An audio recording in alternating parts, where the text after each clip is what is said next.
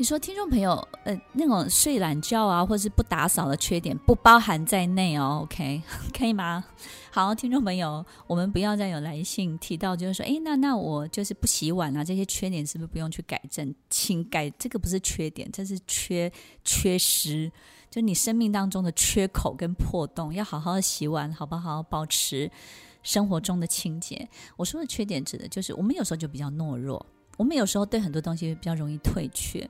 我们不一定要成为很勇敢的人，因为这些退却其实也有另外一方面正面的意义。所以其实不要花那么多力气，一定要把这些所所谓的缺点要把它改好。其实你应该要去强化你真正的优势，去创造你的感染力，更大的影响力。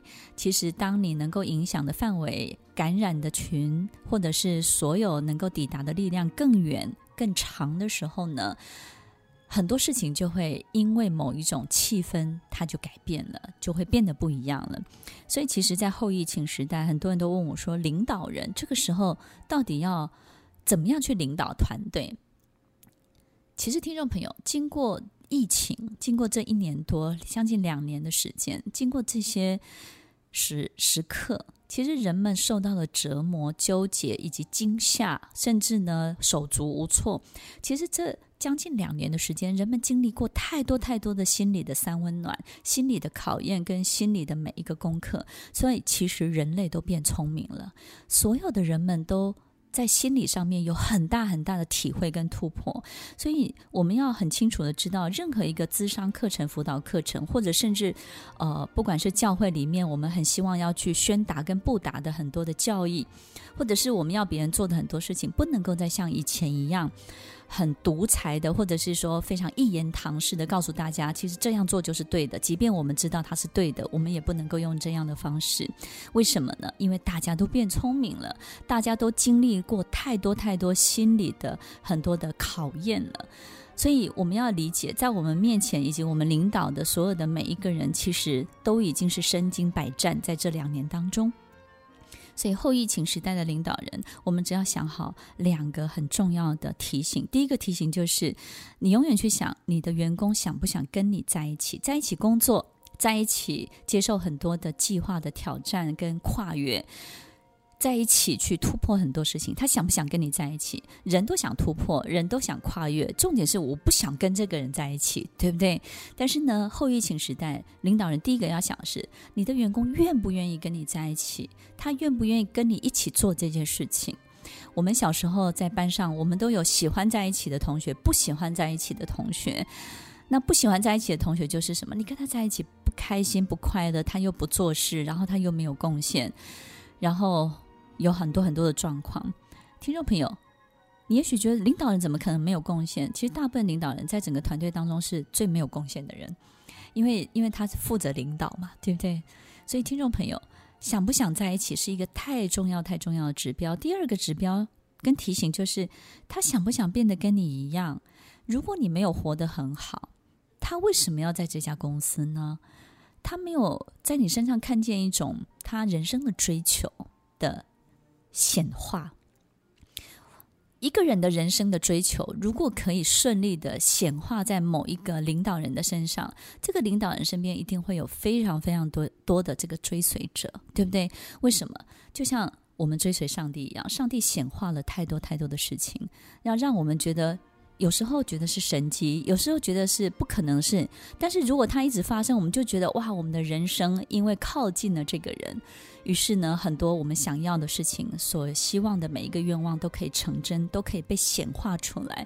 所以领导人，你要想好两件事情：第一个就是我想不想跟你在一起；第二个呢是员工想不想变得跟你一样。我们只要把这两件事情做好，所有的父母亲、家长也是，你的孩子愿不愿意跟你在一起？跟你在一起就很头痛，回到家就躲到房间，把他想清楚。第二个呢，你的孩子想不想变得跟你一样？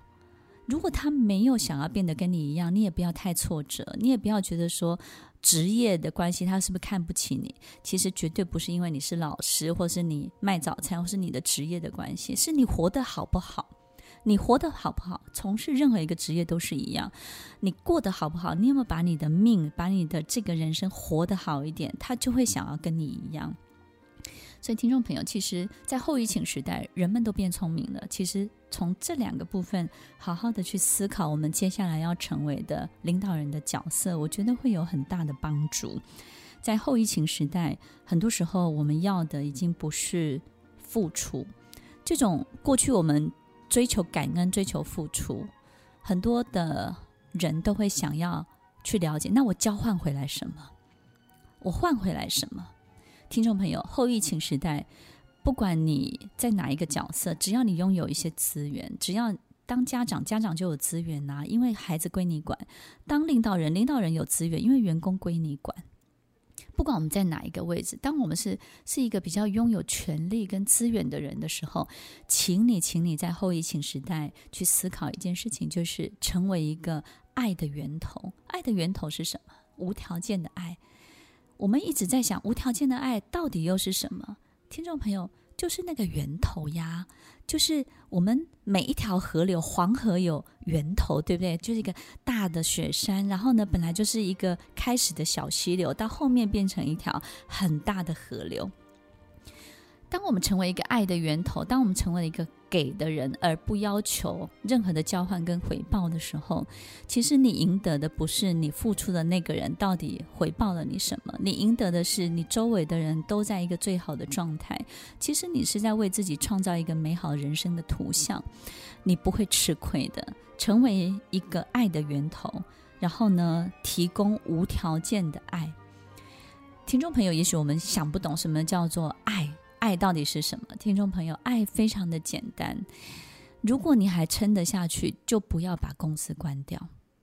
也许你觉得好累好累，听众朋友，累也没有关系。但是如果能够度过，你就不要轻易的收掉。但是如果真的不行，那就好好的交代，好好的对待。然后呢，在任何一个时刻，就是。广积粮，广积粮呢，不是为了让一个公司有更多的子弹。我经常在想，公司存好所有的子弹，这个老板领导人存好所有的子弹。从我自己的角度，我都会觉得，当有一天我没有办法给员工一个更好的环境的时候，我一定要让他们好好的离开，让他们是吃饱喝足的离开。我们在送走一个人的时候，我们在接风一个人的时候，接。的时候呢，就要好好的招待他一餐；要送走他的时候，也要让他吃好吃饱。听众朋友，这个就是好聚好散，这个就是无条件的爱。你也要好好的去交代。但是如果可以，那就好好的继续下去。我相信每一个公司或者是每一个企业都会有一个很好的波段跟曲线。听众朋友，这个世界是一个曲线图，它会有高有低，不会一直都在低。它又会再高起来，高的时候呢，你要存好，要用尽所有力气去让它有更大的加分，强化它，让它可以翻倍。但是呢，到谷底的时候呢，我们就静静的休养生息。但是如果你真的没有办法的时候呢，就诚实以对，我觉得也不会有任何人去苛责你的。当一个有责任感的人，其实不是为了扛下这个责任，而是成为爱的源头。因为一个有责任感的人，他是付出无条件的爱的。那成为这样的人，上帝不会让你吃亏的，他会回报你更多更多的一切。所以，听众朋友，我觉得后疫情时代思考很多事情，反而让我们要体会到两种很极端的世界，因为我们也会看到两种人开始出现。也许你看到的是贫富的差距，极度的这个贫困跟高端的。这个财富，你看到的可能是这个，但是其实我们在后疫情时代会看到两种，一种是极度焦虑的人，一个是极度呢有自信的人，跟极度不在意的人。其实极度焦虑的人就会把接下来的后疫情时代的生活跟每一天的日子越过越小，一定会有人开始钻牛角尖，而且越钻越小，然后呢，越越不想让孩子走出去，越越把所有的人抓得非常的紧。但是也有一种越活越开的人，就是这两种极端的人会在后疫情时代会出现。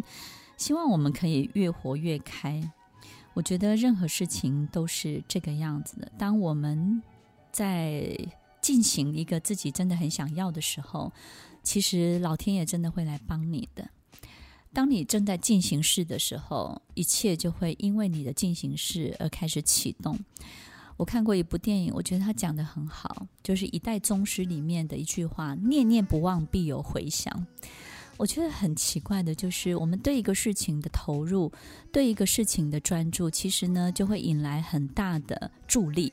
这些外力呢，都不是你努力可以努力得到，但是呢，你必须要身在其中，这些外力才会包围在。你的身边有如神助，就是这个意思。所以我们也好希望上帝来帮我们，对不对？有如神助，那上帝就会说：“那我怎么知道要不要帮你什么？我我很想帮你啊，但我要帮你什么？你必须要正在做那件事，我才知道要帮你什么，对不对？所以听众朋友，你真的想做就去做吧，这样所有你需要的一切就会来到你的身边喽。人的财富是用人的福报来管理的。我们有时候会觉得很奇怪，有些人呢拥有一部。一一笔财富，但是很快就用掉了，很快就吃亏上当，然后就不见了。但是有些人拥有一笔财富之后，反而会运用得很好，然后水涨船高，然后又翻了好几波。我们发现这样的人呢，都是很愿意付出，很愿意去做很多不求回报的事情。当你的福报够多的时候，你会发现你就容易看到商机，让看到机会，然后甚至呢，你会知道接下来做什么可能会赚钱，然后接下来怎么做呢？你的员工向心力会更强，你仿佛活在另外一个平行时空当中，跟别人都过不一样的生活，别人正在苦难中，但是诶，奇怪，你过得特别的好。听众朋友，多做一些好事情，多付出一点，让我们身上的福报呢，福气、好运多一点。当我们有这些好运气的时候呢，我们手上这么一点点小小的筹码，就会为我们带来大大的美好的人生。欢迎收听《快乐分多金》，我是 Emily，我们稍后再回来。听完今天的节目后，大家可以在 YouTube、FB 搜寻 Emily 老师的《快乐分多金》，就可以找到更多与 Emily 老师相关的讯息。在各大 Podcast 的平台，Apple Podcast、KKBox、Google Podcast、SoundOn、Spotify、Castbox 搜寻 Emily 老师，都可以找到节目哦。欢迎大家分享，也期待收到您的留言和提问。Emily 老师的快乐分多金，我们下次见，拜拜。